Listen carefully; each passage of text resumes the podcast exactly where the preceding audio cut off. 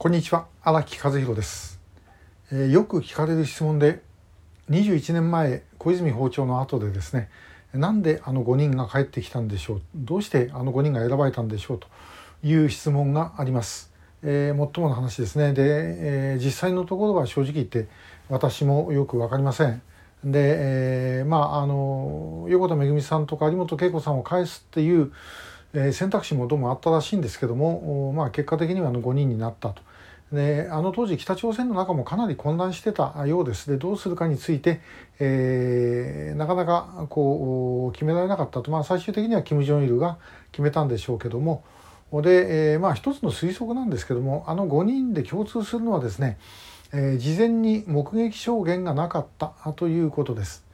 えー、というのはあのアンミョン人があの例えば横田めぐみさんあるいは、えー、キム・ヒョンヒが田口八重子さんとかですねそういう目撃証言っていうのはその前からだいぶ言われていました。でアミョン人は蓮池薫さんも見てたんですけどもおまああの北朝鮮にいらっしゃる前とそれから彼があの北朝鮮で見た時が顔つきが全然変わってたんで、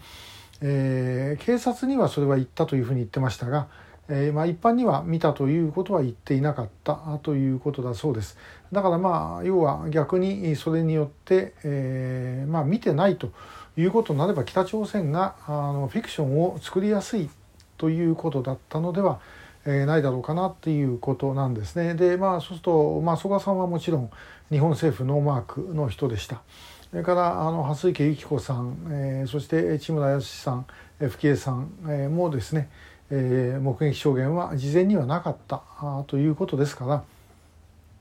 まあそうなるとですね、えーまあ、やっぱり共通点から言うとそんなところじゃないかなというふうに思います。で、えー、あそこに至るまでにはいろんな動きがありました。で、えー、最初の拉致議連の第一次拉致議連の会長だった中山正明さんは淀号グループを使って有本さんを、まあ、北朝鮮から引っ張り出そうと。えー、まあ、そのルートを使ってやろうというふうにどうも思っていたらしいです。で、えー、まあそれは別にあの北朝鮮に拉致を認めさせるということではなく、えー、気が付いたら有本恵子さんが、まあ、どっか外国にいたと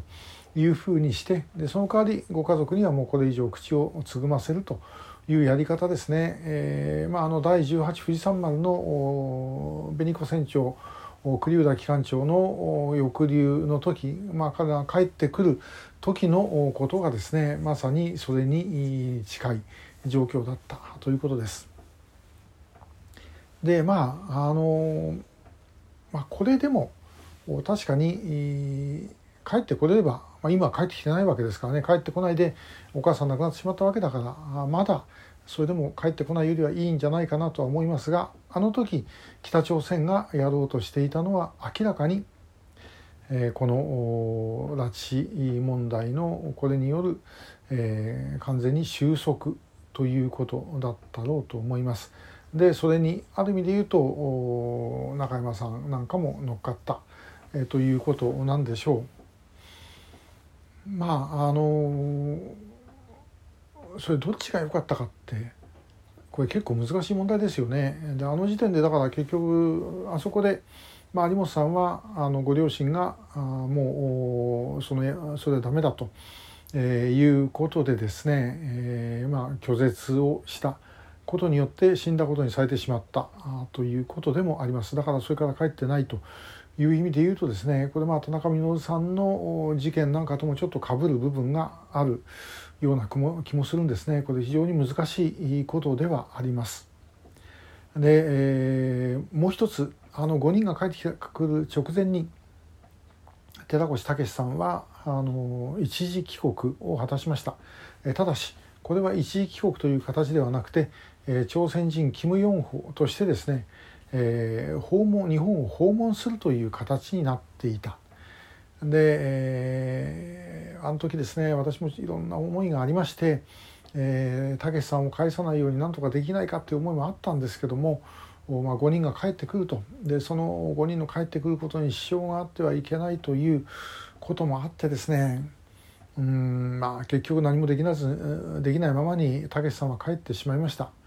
まあ、これ本当にですね、まあ、申し訳ないとやはり思わざるを得ない